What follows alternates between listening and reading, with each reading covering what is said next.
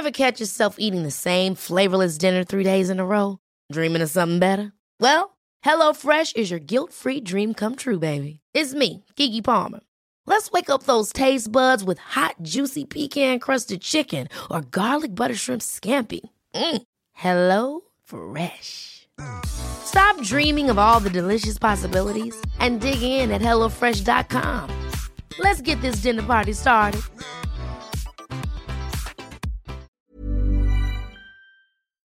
Esto es República H, la información más importante de lo que pasa en el interior de la República, con el punto de vista objetivo, claro y dinámico de Blanca Becerril. Hola, muy buenas tardes. Son las 12 del día en punto de este viernes 7 de agosto del año 2020. Yo soy Blanca Becerril. Esto es República H y yo por supuesto a que lo invito a que se quede conmigo porque en los próximos minutos le voy a dar toda la información más importante generada hasta el momento de lo que ha ocurrido en las últimas horas en el territorio nacional y por supuesto con los anuncios que acaba de hacer hace unos minutitos la jefa de gobierno de la Ciudad de México. Acuérdese que pues eh, todos los viernes nos dice exactamente en qué semáforo está la Ciudad de México en la próxima semana. Y también da anuncios importantes de reaperturas o de acciones eh, nuevas o de una nueva estrategia, un rebobinamiento en estrategia en materia del tratamiento de coronavirus. Y hace unos minutitos, eh, pues la jefa de gobierno de la Ciudad de México, Claudia Sheinbaum, acaba de anunciar que va a permitir que antros, bares y jardines, también salones de fiestas, pues operen temporalmente como restaurantes. Esto para que puedan reabrir en semáforo naranja. Literalmente, eh, Sheinbaum dijo que de manera temporal bares, cantinas, antros y salones de fiestas podrían cambiar de giro para poder operar como restaurantes, sobre todo durante esta contingencia eh, sanitaria y es que precisamente estos giros son de los más afectados en, eh, pues en esta emergencia sanitaria, en esta pandemia que está viviendo en estos momentos el país y muchísimas partes del mundo, porque pues evidentemente en los antros eh, el espacio es muy cerrado, hay muchísima gente, también en los bares y eh, pues no se pueden hacer fiestas, por ejemplo, en estos momentos con muchas personas por, el, por aquello de guardar la sana distancia, por ello es que la jefa de gobierno pues justo acaba de anunciar hace unos, unos momentitos que estos estos, eh, pues, eh, estos sectores pueden eh, cambiar en un primer momento de giro para poder operar como restaurantes y nos referimos a los bares, cantinas, antros y salones de fiestas. También hay información importante porque esta madrugada José Antonio Yepes Ortiz, alias El Marro, el líder del cártel de Santa Rosa de Lima que fue detenido pues ya casi hace una semana allá en Guanajuato, fue ya trasladado al penal federal del Altiplano donde será puesto a disposición de un juez federal, por supuesto, por los delitos de delincuencia organizada y robo de combustible. Y es que hay que recordar que el Marro, eh, pues eh, este que se estaba peleando la plaza con el cártel Jalisco Nueva Generación y con el Mencho, pues se fue detenido el fin de semana pasado. Y la principal, eh, pues la principal joya de su corona era precisamente el robo de combustible, el huachicoleo, como también se le conoce, por eso es que también en estos momentos pues se va a pues se le están imputando cargos por robo de combustible y también por delincuencia organizada, porque en un primer momento pues empezó con el huachicoleo y ya después esta organización criminal fue escalando y fue diversificando su mercado, si se le puede decir de alguna forma, para dedicarse también a otras actividades delictivas. Además, eh, pues hay información importante porque lamentablemente el país, tal y como se lo adelantábamos ayer y tal y como lo adelantaba el Heraldo eh, de México en esta portada padrísima que sacamos el día de ayer, pues ya México superó los 50 mil casos de personas que lamentablemente han perdido la vida a causa del coronavirus en estos cuatro meses y medio de la emergencia sanitaria. Hay que recordar que el primer caso se dio a finales de febrero,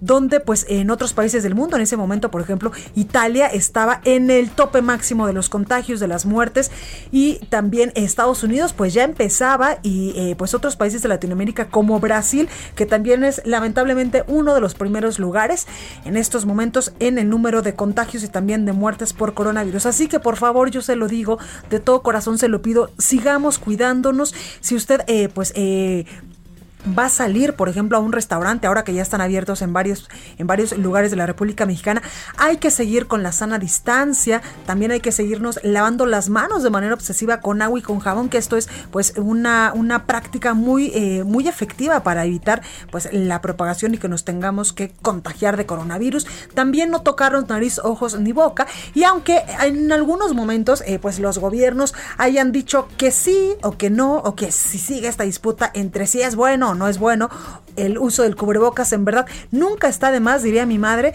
pues utilizar esta medida de protección, este cubrebocas, para evitar contagiarnos. Si usted también tiene la posibilidad de usar unas gafas, unos lentes o estas carillas que ahora también se han hecho muy comunes, úselas y además también pues hay que, hay que decirlo, si usted se puede quedar en su casita, si su, pues, si su ambiente laboral o si su trabajo así se lo permite, quédese, en verdad no está de más seguirnos cuidando, seguirnos protegiendo para evitar contagiarnos de coronavirus, que de esta forma pues también pues ayudamos a todas aquellas personas que ya estamos saliendo a trabajar evidentemente con todas las medidas de seguridad, pero hay que seguirnos cuidando por favor, por favor, porque este asunto del coronavirus va para largo eh, en, el país y también en otros países por supuesto del mundo que han registrado altos índices de contagio. Esto por supuesto hasta que no exista una vacuna, que gracias a Dios pues ya hay avances importantes sobre todo en la Universidad de Oxford y también algunas farmacéuticas como Pfizer, pues también hay eh, pues ya avances importantes, pero hasta que no se masifique esto que es, que hasta que no se pruebe que es realmente efectiva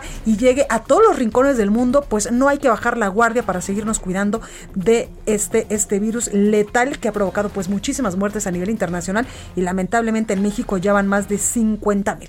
En fin, vamos a continuar con más información, a empezar con toda la información. Recuerde que nos puede seguir en nuestras redes sociales. Estamos en Twitter como arroba el heraldo de México. Mi Twitter personal es arroba blanca de cerril. También estamos en Instagram, en Facebook y en YouTube completamente en vivo a través de www.elheraldodemexico.com.mx y a partir de este lunes pues ya nos escuchamos allá en Ciudad del Carmen en Campeche por el 101.3 de FM y el 950 de AM.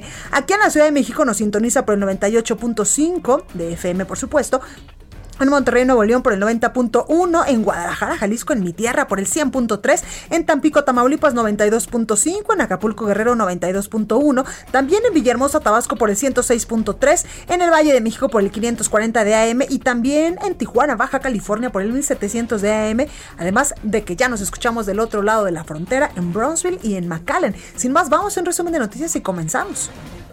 En resumen. Esta madrugada, José Antonio Yepes Ortiz, alias El Marro, líder del cártel de Santa Rosa de Lima, fue trasladado al penal federal del Altiplano, donde será puesto a disposición de un juez federal por los delitos de delincuencia organizada y robo de combustible. La Secretaría de Salud informó que en México ya hay 462.690 casos confirmados de coronavirus y lamentablemente 50.517 muertes. A nivel internacional, la Universidad de Johns Hopkins de los Estados Unidos reporta que hoy en todo el mundo hay 19.111.000 contagios del nuevo COVID-19 y 715.000 muertes. Esta mañana en su conferencia de prensa desde Cabo San Lucas, allá en Baja California Sur, el presidente de México, Andrés Manuel López Obrador, aseguró que la epidemia de coronavirus en nuestro país ya va a la baja. Escucha. Esta pandemia tiene que ceder, ya está sucediendo, aún con lentitud, ya está bajando.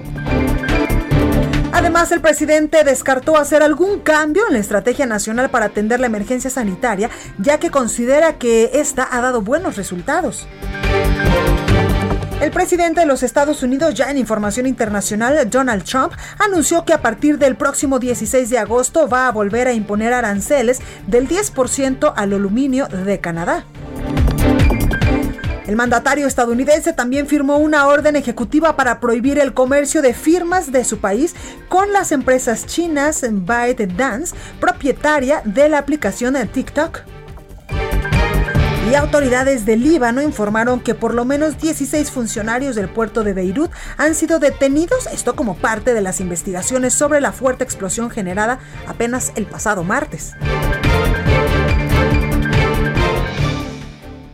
La nota del día.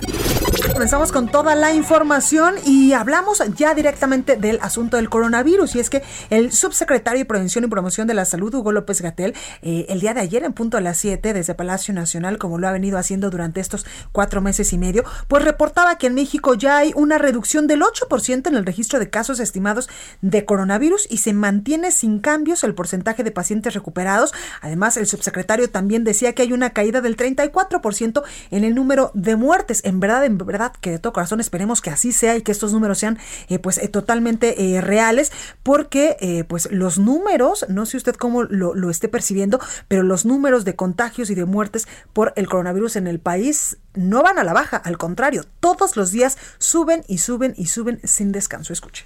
Cuando hacemos la estimación, tenemos esta curva que lo que interpretamos aquí, y es siempre la señal relevante, es la trayectoria que tiene, donde vemos ya una, dos, tres semanas consecutivas desde el punto de inflexión, con una reducción de 8% entre la semana 29 y la 30, y nuevamente estaremos en observación durante toda la semana de este último descenso y es posible que, como ocurrió en la semana inmediata anterior, pudiera no ser tan grande la reducción al final de la semana 33. El reporte completo de la Secretaría de Salud Federal reveló que en México, como ya se lo eh, anunciaba hace unos momentitos, pues ya suman 462.690 contagios de coronavirus y más de 50.000 muertes. Y ante esta cifra, pues esta mañana en su conferencia de prensa desde Cabo San Lucas, allá en Baja California Sur, el presidente López Obrador aseguró que la pandemia en nuestro país ya va a la baja. Ojalá Dios quiera y lo escuche y en realidad sí ya vaya a la baja. Escuche.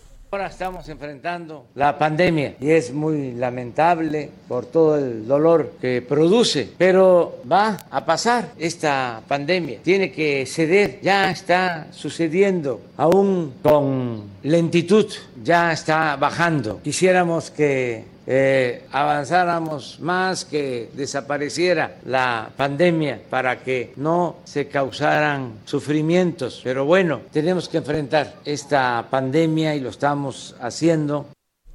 Por eso en verdad hay que seguirnos cuidando y no bajar la guardia para que eh, pues esto que nos decía el presidente López Obrador que va bajando lento, lento, pero va a la baja, dice él, de acuerdo a los datos eh, que le proporcionan las eh, pues las autoridades en materia de salud, pues que en algún momento el presidente nos diga esto ya va, va desacelerándose de manera muy rápida, por supuesto que esto es responsabilidad de cada uno de nosotros. Bueno, por otro lado, el presidente afirmó que la reactivación económica de México ha dado buenos resultados, por lo que en lo que va del mes de agosto se ha recuperado 10.000 empleos formales en el país.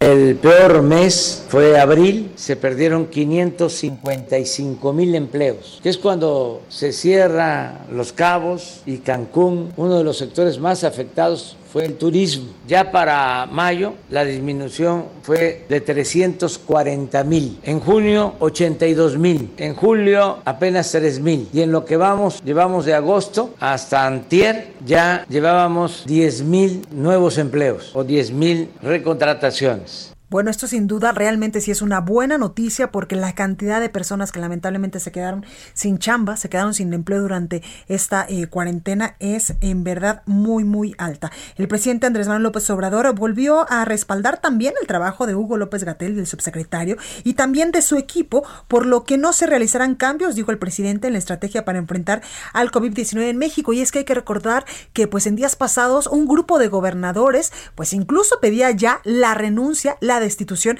del de, eh, subsecretario Hugo López Gatel, porque ellos argumentaban que la estrategia en materia de, eh, eh, pues, de la aplicación de toda esta estrategia para pues evitar la propagación del coronavirus para tratar esta emergencia sanitaria no había sido la adecuada. Pero aún así el presidente pues hoy le volvió a, a demostrar el respaldo al subsecretario Hugo López Gatel. Escuche cuestiones políticas, yo diría por politiquería, nuestros adversarios o quienes eh, no han estado de acuerdo con la estrategia que se ha seguido, han lanzado una campaña en contra del doctor Hugo López Gatel y yo lo considero un profesional de primer orden y tiene todo nuestro apoyo. Más señaló que es de mal gusto comparar las cifras de fallecidos de nuestro país con otras naciones. Escuche.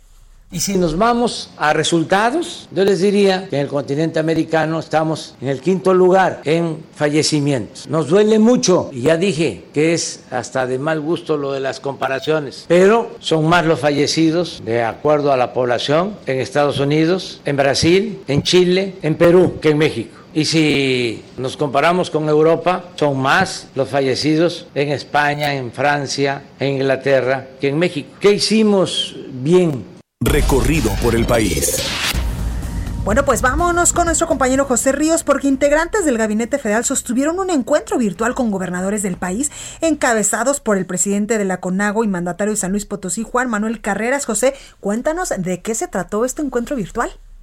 ¿Qué tal, Blanca? Buenas tardes. En efecto, pues el presidente de la Conferencia Nacional de Gobernadores, Juan Manuel Carreras López, señaló que se avanza en la construcción de un acuerdo entre la Federación y los estados del país con respecto a la semaforización de riesgo epidémico por COVID-19. En sesión virtual de trabajo entre integrantes del Gabinete Federal, que estaba liderada por la secretaria de Gobernación, Olga Sánchez Cordero, indicó que la propuesta será presentada ante la Comisión Nacional de Salud para su revisión. El también gobernador de San Luis Potosí dijo que en caso de aprobarse se dará a conocer el proyecto completo en la próxima sesión plenaria presencial del organismo, en el que también participará el presidente de México, Andrés Manuel López Obrador. Recordó que el 3 de agosto se llevó a cabo otra reunión entre funcionarios federales y gobernadores para enfrentar este reto sanitario y económico del país, debido a que se consideran todas las propuestas para la integración de los lineamientos del semáforo de riesgo epidémico que permitirá atender sus distintas realidades. Por su parte, Sánchez Cordero indicó que se acordó con los gobernadores la instalación de mesas técnicas en la Comisión Nacional de Salud,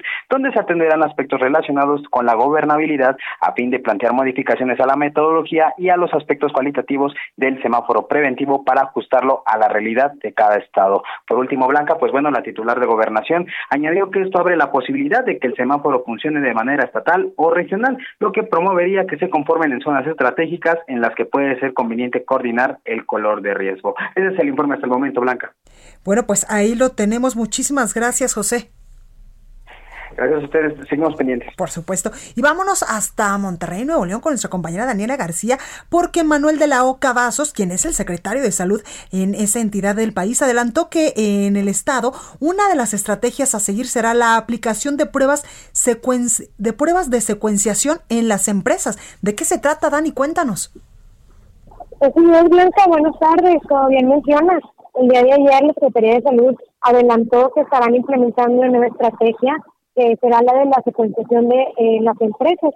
Es decir, estarán eh, convirtiéndose en el primer estado en el país que aplica este tipo de exámenes, mismos que correrán el bolsillo de los empresarios de Nuevo León. Eh, lo que significa esto es que se tomará una muestra conjunta de los trabajadores de la empresa.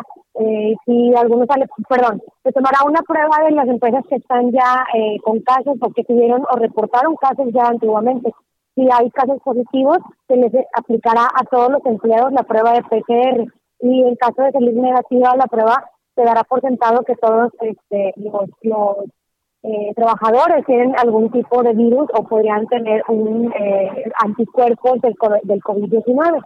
Esto busca crear algún, alguna lista de empresas que se consideren libres de COVID para que de esta manera puedan ayudar a controlar y saber el porcentaje de la población que ya ha tenido esta enfermedad y que cuenta con anticuerpos hasta el momento. Se pondrá en marcha esta estrategia eh, a partir de la próxima semana, o es lo que se espera, y realizarán pruebas serológicas, serológicas perdón, en las colonias también que más casos han registrado eh, de COVID-19 desde que empezó la pandemia en marzo aquí en Blanca. Esto, con estas estrategias, tanto el de las empresas como también el de las colonias con más casos de COVID-19, están buscando pues conocer un poquito más cómo se ha movido el virus en, Nuevo León, sobre todo específicamente en la zona metropolitana y llevar un control eh, que, que les dé más información sobre cómo se está comportando el pico, si estamos realmente en una meseta, que es la teoría que se tiene actualmente por parte de las autoridades de salud, y cuándo podría estar terminando o al menos reduciéndose eh, de manera importante el ritmo de contagio que tenemos aquí en la entidad. Oye, Dani, ¿tienes el número de, de, pues de casos confirmados de decesos que lamentablemente tenemos allá en Nuevo León? Entendemos que pues todos los días a las 3 de la tarde se eh, pues se actualizan estas cifras, pero ¿tienes el último? Sí, Blanca, este, permítame un segundo para darte los datos exactos. Y es que precisamente el secretario de Salud de Nuevo León, Manuel de la O, pues como ya le, le, hemos comentado, pues todos los días a las 3 de la tarde da esta conferencia donde actualiza los datos y también pues habla de, de cómo se está comportando, por supuesto, el coronavirus allá en este estado de la República, allá en Nuevo León y como nos lo decía nuestra compañera Dani García, pues en la entidad, eh, pues una de las estrategias a seguir será ya la, la aplicación de pruebas de secuenciación en las empresas, esto, esto pues para detectar de manera oportuna los casos, me estoy trabando parezco trabalenguas hoy, este, los casos de manera muy oportuna en las empresas. Ahora sí, Dani. Sí, Blanca, así es, como bien mencionas, a las 3 de la tarde ya el corte de casos. Al día de ayer eh, teníamos 35.975 casos confirmados, aumentaron ayer 573 y 33 muertes de, eh, por COVID-19, lo que nos da un total de 1.367 defunciones por esta enfermedad. Este, eh, actualmente tenemos prácticamente dos semanas ya que hay un, eh, una tendencia a la baja en cuanto a contagios, sin embargo no en cuanto a muertes. Y en total se han realizado 131.443 pruebas de PCR para confirmar esta cifra de casos confirmados en el estado. Tenemos una ocupación hospitalaria ligeramente por debajo del 60%, rondando entre el 68 y el 69%, a veces baja y a veces sube, que es uno de los indicadores que vigila el Estado para saber si se mantiene la reactivación económica, darían marcha atrás o estarían eh, abriendo ya más giros y sectores de la economía. Claro, pues ahí lo tenemos. Dani, muchísimas gracias por tu reporte, cuídate mucho. Igualmente, Blanca, buenas tardes. Buena tarde. Y vámonos ahora hasta Guadalajara, Jalisco, con nuestra compañera Mayeli Mariscal, porque nos tiene información importante de la posible reapertura ya de cines y también de casinos. Mayeli, ¿cómo estás? Hola, ¿qué tal Blanca? Muy buenas tardes, buenas tardes a todo el auditorio. Pues registraron ya justamente sus protocolos sanitarios, tanto los casinos como los cines, esto ante la mesa de reactivación económica del gobierno del estado. Sin embargo, el día de ayer por la tarde se dio eh, pues una importante polémica debido a que eh, no se les notificaron a los municipios y sobre todo el presidente municipal Pablo Lemus Navarro fue quien se estuvo pronunciando en redes sociales, incluso tuvimos oportunidad de conversar con él al respecto y mencionó que se iban a clausurar estos cines sobre todo porque eh, pues ellos no habían revisado esos protocolos sanitarios ni habían realizado tampoco eh, las visitas de verificación.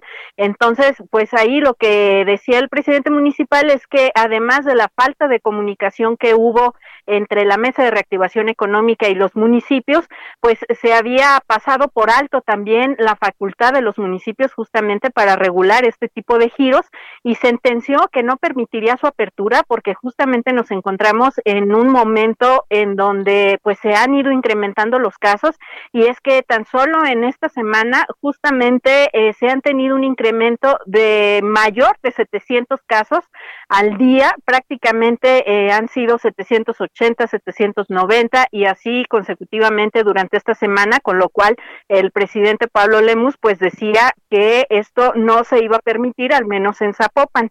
Ayer también, ya más tarde, eh, justamente de esta mesa de reactivación económica, se hizo llegar un comunicado en el cual se, se decía que ya la Secretaría de Salud había verificado también estos protocolos sanitarios de los cines y casinos, con lo cual se daba luz verde para su apertura. Sin embargo, no se detallaba tampoco eh, qué es lo que va a proceder en el caso de los municipios. Si bien decían que eh, tenían toda la facultad de revisarlos, pues no se eh, incluía ya algún en el comunicado pues algún tipo de acuerdo con estos, así es que también estaremos muy al pendientes de esta información, Blanca, y comentarte que justamente en el caso de confirmados de coronavirus, este jueves se sumaron 790 casos, eh, con lo cual ya la cifra asciende a 33.800 817 casos, el total acumulado, y de funciones lamentablemente se suman 30, con lo cual ya suman en Jalisco 1.685 defunciones. Pues ahí está la cifra. Mayeli, muchísimas gracias. Hasta luego, buenas tardes. Buena tarde. Y precisamente nuestra compañera Mayeli Mariscal pues nos hablaba de la reapertura de cines y de casinos allá en eh, pues en Jalisco. Y hace unos segundos también la jefa de gobierno de la Ciudad de México pues acaba de informar que siempre sí se van a vender palomitas y refrescos en los cines de la capital del país. Y es que el gobierno de la Ciudad de México permitirá la venta de alimentos en las salas de cines, las cuales se van a reabrir el próximo 12 de agosto con el 30% de su aforo. Sin embargo, pues la jefa de gobierno hizo hizo hincapié en que la medida que de, en medida de lo posible, pues la gente use el cubrebocas en este recinto, pero sí se van a vender alimentos en los cines a partir del 12 de agosto, cuando se van a reaperturar aquí en la capital del país. Vamos al sacapuntas de este viernes con nuestra compañera Itzel González. Yo soy Blanca de Cerril, esto es República H, no se vaya. Sacapuntas. Ahora resulta que la oficina del subsecretario de Salud, Hugo López Gatel, es exclusiva para casos de COVID-19 la senadora Lili Telles quiso entregarle una carta para que ayude a 15 mujeres con cáncer e incluyó sus nombres, apellidos y teléfonos. No la recibieron porque solo aceptan peticiones de coronavirus y el cáncer no es urgente. Se suma Tabasco a la prohibición de vender bebidas azucaradas y comida chatarra a menores como hizo Oaxaca. El gobernador Adán Augusto López alista una iniciativa en ese sentido que enviará al Congreso Estatal porque hay que sembrar con los niños para que vayan educándose y en la medida de la posibilidad alimentos nutritivos, considera.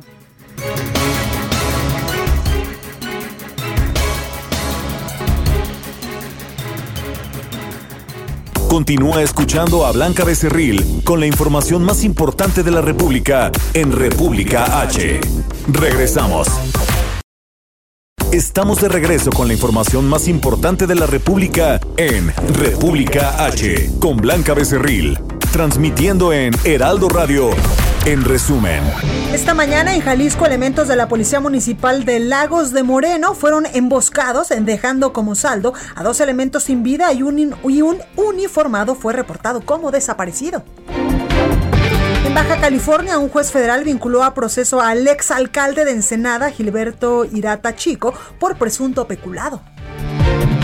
El gobernador de Quintana Roo, Carlos Joaquín González, anunció que la próxima semana el color epidemiológico en todo el estado pasará a naranja.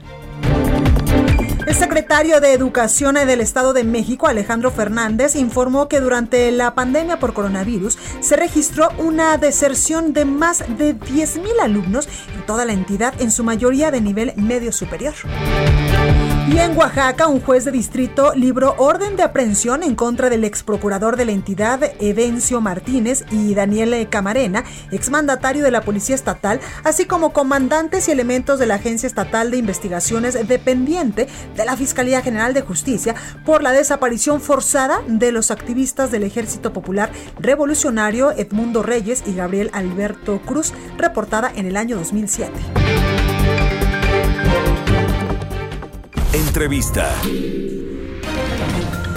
Bueno, pues continuamos con más información y la aplicación de MS Tourist orientará a los turistas nacionales y extranjeros que lleguen al puerto de Mazatlán para que elijan los lugares que están libres de contagios de coronavirus. Para platicar, por supuesto, más de esta novedosa aplicación, pues tengo en la línea telefónica al químico Luis Guillermo eh, Benítez Torres. Él es alcalde precisamente de Mazatlán, allá en Sinaloa. Alcalde, buenas tardes, ¿cómo está? Muy buenas tardes, Blanca. Qué gusto saludarte desde Mazatlán, Sinaloa. Eh, un destino turístico que durante la pandemia se dedicó a construir paso a paso la reapertura, eh, que era muy importante para nosotros. Y tuvimos que usar herramientas novedosas, innovadoras, para dar seguridad al turismo.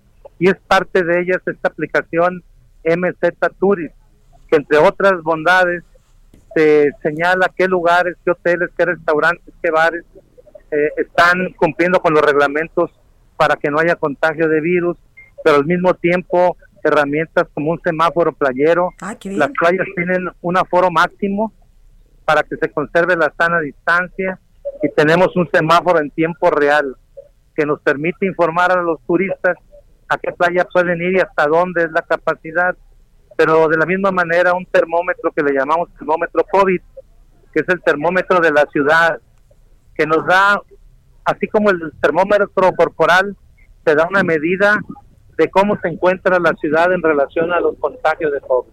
Oiga, alcalde, qué buena idea esta, esta, esta aplicación, porque así pues los turistas que vayamos a visitar este, este lugar que es hermoso Mazatlán, Sinaloa, pues vamos a estar mucho más tranquilos de contar con esta aplicación donde, como usted nos lo ha estado eh, comentando, pues tiene eh, información muy importante.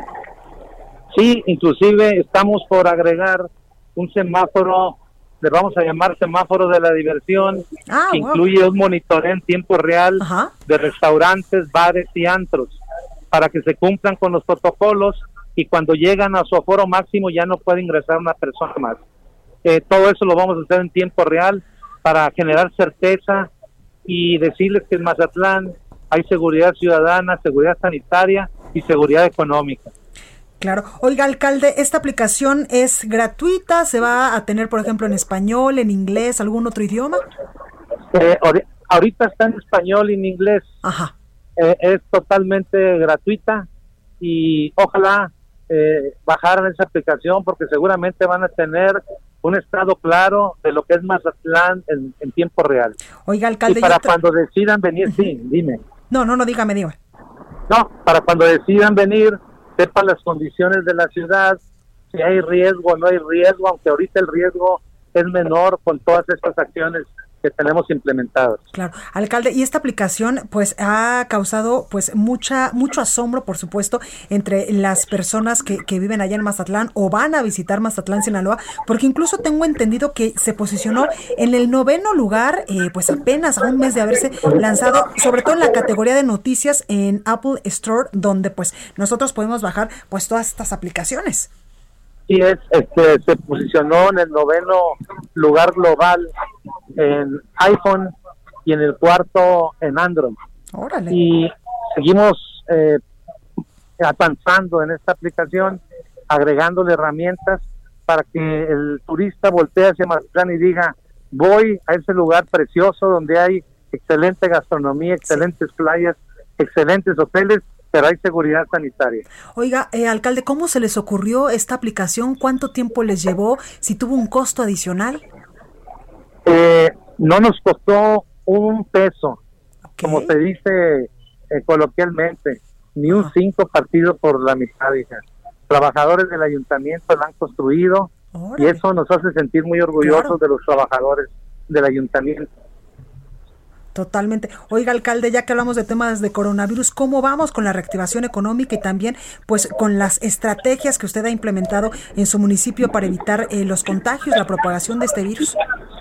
Pues precisamente por lo duro que son los reglamentos para cumplir, nosotros tenemos una ocupación de aproximadamente 42% en hoteles. Eh, pudiera alguien pensar que no es mucho. Si los comparamos con los destinos eh, de mayor fama en el país, eh, la zona de la Riviera Maya trae un 18%, Cabos trae un 15%, nos está yendo excelentemente bien. Por eso es la invitación a que vengan a cerciorarse de qué está pasando en Mazatlán con grandes cambios y seguridad total en cuestiones del virus. Totalmente. Oiga, alcalde, eh, la reactivación económica eh, va bien, va lenta. ¿Cómo está este asunto? Primero fue la reactivación turística. El día primero de julio tenemos un mes y seis días y ahorita estamos en la etapa de la reactivación económica. Eh, vamos a tener construidos a fin de año casi cuatro mil cuartos de hotel nuevos, nuevas avenidas, algunas avenidas de más de 50 años las hemos remodelado totalmente y por eso estamos muy gustosos y muy positivos de lo que viene para Mazatlán y lo que viene para el turismo. Totalmente, alcalde. Pues ahí lo tenemos. Eh, muchísimas gracias por esta comunicación y también, pues muchas felicidades por la iniciativa de crear esta Muchas aplicación para, pues, darnos a todas las personas que vayamos a, a ir, no sé, de visita o de trabajo a Mazatlán, Sinaloa, pues la tranquilidad de que nos metemos a la aplicación y si queremos ir a la playa nos dice exactamente en qué lugar podemos, donde todavía, eh, pues, se pueda ingresar y también a estos, a estos lugares como a los restaurantes que muchas veces uno dice, bueno, este es el mejor restaurante de Mazatlán y eh, pues por medio de esta aplicación podremos eh, identificar si podemos todavía eh, acceder si es que no está todavía eh, pues al 100% de su capacidad El o al objetivo 30% de su capacidad en estos momentos. Es el objetivo ese, darle facilidades al turismo. Claro. Eh, es- esta aplicación le permite a un turista, a un turista ante cualquier circunstancia negativa que les ayuda a resolverlo desde la misma No, aplicación. y estar tranquilos, alcalde. Por supuesto, ese es el objetivo, generar certeza y seguridad al turismo. Pues ahí lo tenemos. Luis Guillermo Benítez Torres, alcalde de Mazatlán, Sinaloa. Muchísimas gracias por esta comunicación. Encantado y agradecidísimo contigo. Gracias, alcalde. Cuídese mucho y suerte. Igualmente, abrazo. Gracias. Bueno, y ya que andamos allá en el norte del país, le decía yo que el presidente Andrés Manuel López Obrador y parte de su equipo, pues está en estos momentos allá en Los Cabos, Baja California Sur, y precisamente allá el secretario de Seguridad Pública, Alfonso Durazo, pues aseguró que el traslado de José Antonio Yepes El Marro al Ceferezo del Altiplano, pues garantiza la seguridad del líder del cartel, del cártel de Santa Rosa de Lima, quien enfrenta un proceso penal por delincuencia organizada y robo de combustible. Fuera del Estado y en un penal federal es eh, mayor la seguridad eh, que se tiene eh, respecto a la detención de esta persona. los riesgos, su permanencia en el estado de Guanajuato evidenciaba los riesgos a su seguridad, toda vez que encontrándose en el estado donde pues eh, ha construido una eh, red de eh, complicidades, era más fácil o hacía vulnerable su estancia en un penal, además de mediana seguridad. Bueno, y precisamente hace unos momentos acaba de concluir el evento encabezado por el presidente Andrés Manuel López Obrador, eh, pues un evento de supervisión de las acciones de mejoramiento urbano en Los Cabos, Baja California Sur, y esto es parte de lo que decía. En Baja California Sur se está trabajando, eh, este es un ejemplo de cómo se está buscando atemperar los contrastes, que no sea tan eh, extremo el que haya hoteles de gran lujo en casi los mismos espacios donde hay colonias populares marginadas, sin servicios, en el abandono.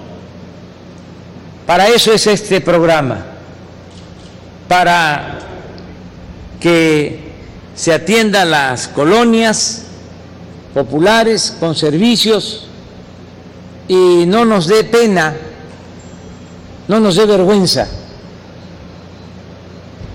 que se puedan hacer las dos cosas.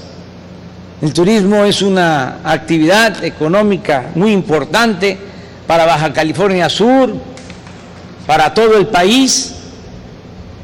Ahí, ahí las palabras del presidente de México, Andrés Manuel López Obrador, en eh, pues en este evento encabezado por él, que por cierto estuvo por allá su esposa, la, eh, la escritora, se lo puede decir porque ya no se le dice primera dama, Beatriz Gutiérrez Müller, en este acto de acciones de mejoramiento urbano en Los Cabos, Baja California. Bueno, vámonos hasta Tabasco con nuestro compañero Armando La Rosa, porque el gobierno pues mandará al Congreso local una iniciativa para impedir venta de comida chatarra a los niños, similar a lo que se aprobara eh, pues hace unos días allá en Oaxaca. Armando, cuéntanos.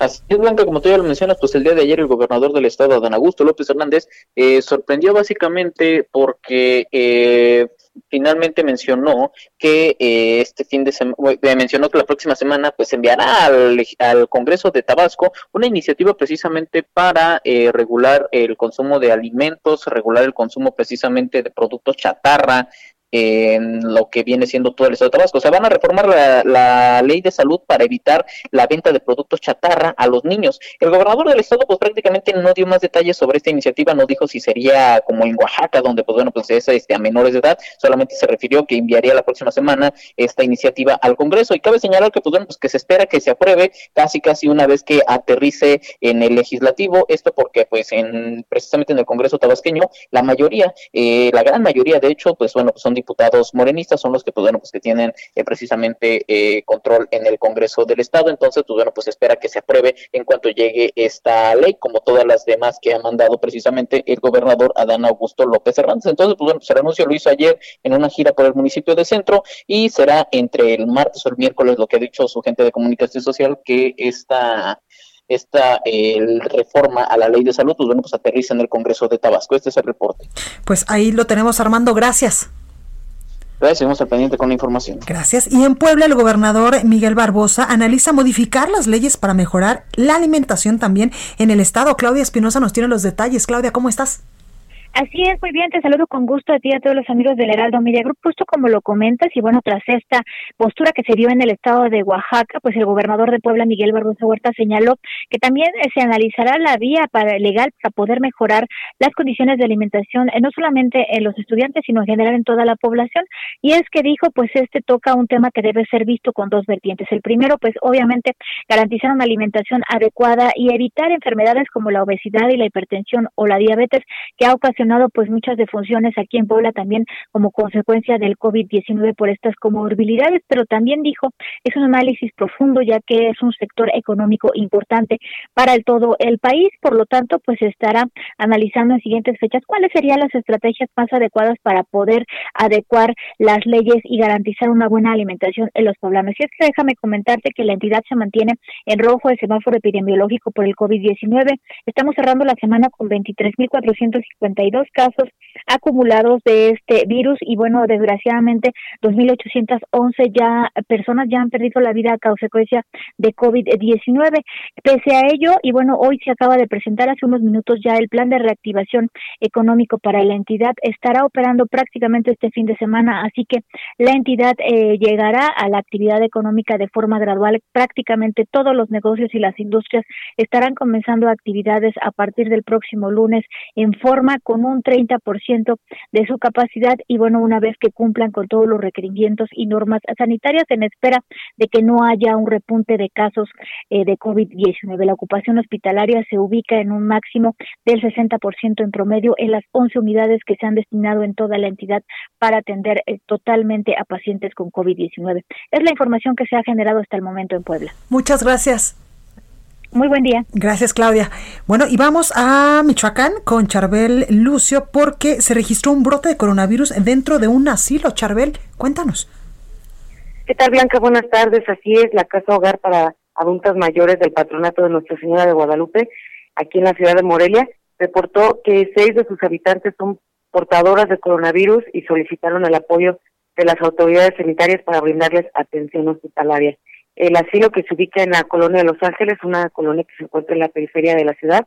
También se quedó sin personal de limpieza, de cocina y de enfermería debido a que los trabajadores optaron por ya no acudir a laborar, por lo que también solicitaron a las autoridades que les facilite el personal que trabaje en estas áreas.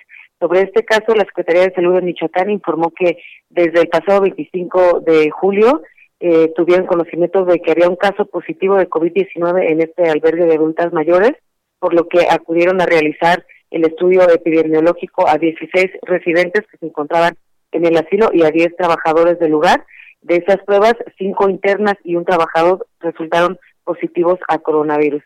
Las autoridades sanitarias recomendaron en esa ocasión al personal y a la directora del asilo enviar a las residentes con sus familias, ya que estas instalaciones eh, pues no contaban con las condiciones para aislar a las enfermas y también se les proporcionó medicamento y orientación capacitación sobre las medidas de aislamiento. Eh, finalmente, en una segunda visita que se realizó el día de ayer, se constató que solo dos de las eh, mujeres enfermas habían sido enviadas a sus hogares y las otras tres permanecían en un área aislada en el asilo, eh, por lo que dos de ellas, que pues, ya se encontraban en grave estado de salud, tuvieron que ser trasladadas al Hospital General Dr. Miguel Silva debido a que presentaban insuficiencia respiratoria blanca. Este es el reporte desde Michoacán. Muchas gracias, Charbel. Cuídate mucho seguimos pendientes. Gracias. GastroLab con el chef Israel Arechiga. Quiero cantar. Oigan, y esta es una de las secciones que más, más me gusta de mi chamba y es que hablamos de comida y precisamente tengo en la línea telefónica como cada 15 días que yo quisiera que fuera todos los días Israel Arechiga, el chef, uno de los mejores que tenemos en el país. Oiga, cuéntenos que hoy nos vas a hablar de la gastronomía de Nuevo León. Dios, chef, nada más de acordarme, por ejemplo, de los frijoles con veneno, ya se me hizo agua a la boca. ¿Cómo estás?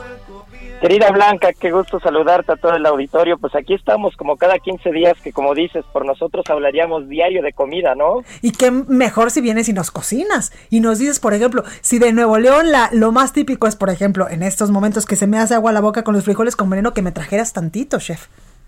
Sí, no, estaría genial. La verdad es de que Nuevo León tiene una gastronomía bastante particular porque es una de las gastronomías más mestizas que existen en el país.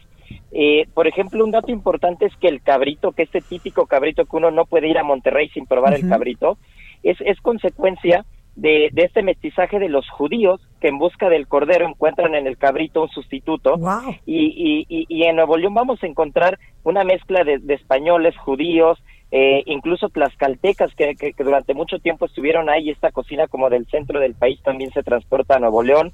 Entonces va a ser uno de los lugares con una oferta gastronómica espectacular. Aquí no se le antoja un taco de machitos, por ejemplo, ¿no? Con una buena salsa colorada. O la machaca con huevo que es típica para desayunar. Es que la machaca es una delicia y aparte ahí les traigo un dato muy importante. Eh, la machaca se le llama así porque originalmente a la carne, la carne la prensaban entre dos piedras, la machacaban para hacerla delgada y por las condiciones climáticas de Nuevo León, por el calor y todo, era mucho más sencillo secarla si era muy delgada que si estaba gruesa la carne. Entonces la machacaban y de ahí surge el nombre de machaca. Y la machaca con huevo, si eh, eh, es uno de los platos típicos para un buen desayuno eh, regio, pero si usamos la machaca y la guisamos con jitomate, con cebollita y nos hacemos un taco, ya es un atropellado. Entonces, con un solo producto hacemos dos platos espectaculares, ¿no? Totalmente. Oye, chef, ahorita que hablamos de la machaca y también de la carne seca, que es muy típica de esa región, yo me acuerdo que mi abuela es eh, de, Guadalajara, de los Altos de Jalisco, pero tenía un tío que vivía precisamente allá en Monterrey y cada vez que iba, pues a, a Jalisco nos llevaba esta carne y mi abuela literalmente en su cocina tenía dos tendederos y ahí secaba la carne, la dejaba, por ejemplo, no sé, una semana o 15 días y la carne estaba deliciosa porque no perdía su sabor es que es, es, es el chiste de la cocina, ¿no? A veces adaptarse a las condiciones climáticas. Hay una carne que también se seca, que es mucho más gruesa que la machaca y que, y que el tasajo, y es la zaraza. Y es una, es una ah, carne gruesa que también se seca durante una o dos semanas y tiene un sabor inigualable. Y hablando de carne seca, eh, hay un hay un dato muy muy curioso de un postre que, que muchos que, que no lo han probado se imaginarán y dirán qué es esto, pero hay un postre hecho con manteca de cerdo y carne como tipo machaca, carne seca y deshebrada de cerdo, y son los famosos turcos. Entonces, imagínate que hay un postre con carne de cerdo, un panecillo, que es una completa delicia. Y si hablamos de postres, no olvidemos las glorias, ¿no? las glorias de Linares, este, este dulce hecho con cajeta y que si lo bañas de nuez ya son besos de indio en lugar de, de, glorias, y que la historia cuenta que le llaman glorias porque en el momento en el que, en el que lo inventan, eh, lo inventa una señora de nombre Natalia Medina, es muy conocida esta, esta persona en Linares, y ella inventa este postre y cuando lo probaba decía que estaba en la gloria, y desde ahí se le queda el nombre de gloria, que es otro de los postres que a mí particularmente es de mis favoritos en la gastronomía mexicana. Y además las empanadas de nuez, las bolitas de leche, la capirotada que también es muy típica de esta región y que ya después se eh, globalizó y ya la, la encontramos en muchas partes de la República Mexicana. Es que, puf, la gastronomía de Nuevo León es una cosa bárbara, son muy ricos, o sea, ese territorio es muy rico en nogales, entonces todos los postres con nueces, las empanadas, ya lo decías bien, ¿no? Las nueces garapiñadas, estos besos indios, es, es que es una delicia realmente para donde vamos, ¿qué queremos? Carnita, queremos este, queremos postres, queremos manzanas, queremos naranjas, todo lo que queramos vamos a encontrar ahí, ¿no? Y la única pregunta que puedo hacer, este, ya en el contexto de Monterrey y siendo viernes es, ¿se va a hacer o no se va a hacer la carnita asada, no? Totalmente de acuerdo, chef. Y es que el tema de las carnitas asadas es eh, pues muy típico exactamente de esta región del país, pero además es un momento donde te juntas con los amigos, donde se junta toda la familia, eh, pues ahí literal eh, en, en, el pues en el asadero este y estar en familia con una cervecita, que por supuesto que hoy es el día de la cerveza, pues qué mejor que disfrutar así, pues por ejemplo ahora que salgamos de la cuarentena una carnita asada, chef. Pues es que la, la carne asada reúne siempre el carbón, el fuego, la hoguera reúne a la gente.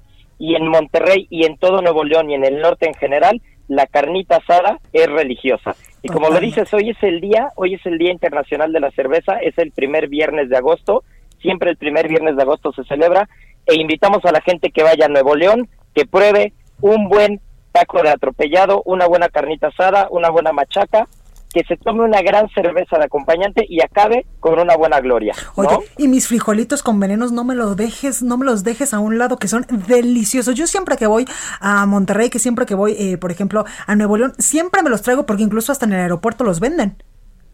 Sí, la verdad es que los, y los frijoles charros también. Entonces, bueno, pues ya tenemos todo armado y una buena salsa, una buena salsa de chile colorado, una buena salsa de este chile piquín fresco que encuentras en donde sea. Es que ya tenemos todo, una tortilla de harina y vámonos. Ahora sí que vámonos riendo. Dirías tú, ¿se va a hacer o no se va a hacer, chef?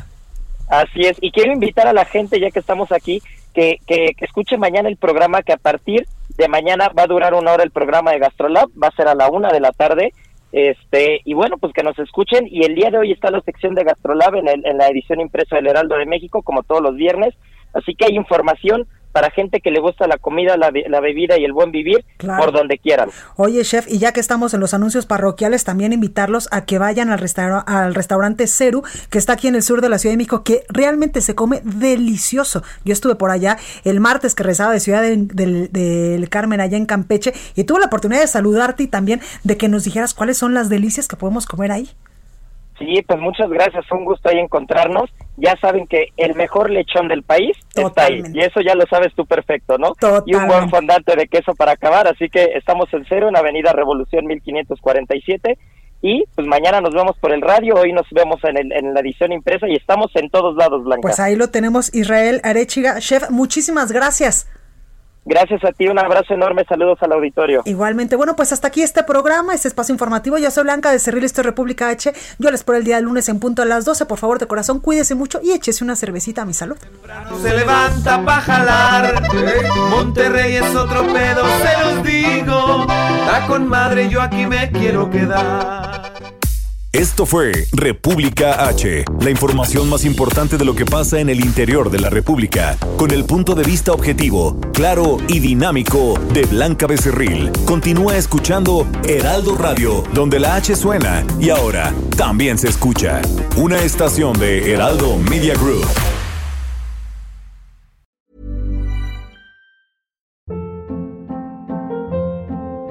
Hold up. What was that? Boring. No flavor. That was as bad as those leftovers you ate all week. Kiki Palmer here, and it's time to say hello to something fresh and guilt-free. Hello Fresh. Jazz up dinner with pecan-crusted chicken or garlic butter shrimp scampi. Now that's music to my mouth. Hello Fresh. Let's get this dinner party started. Discover all the delicious possibilities at hellofresh.com.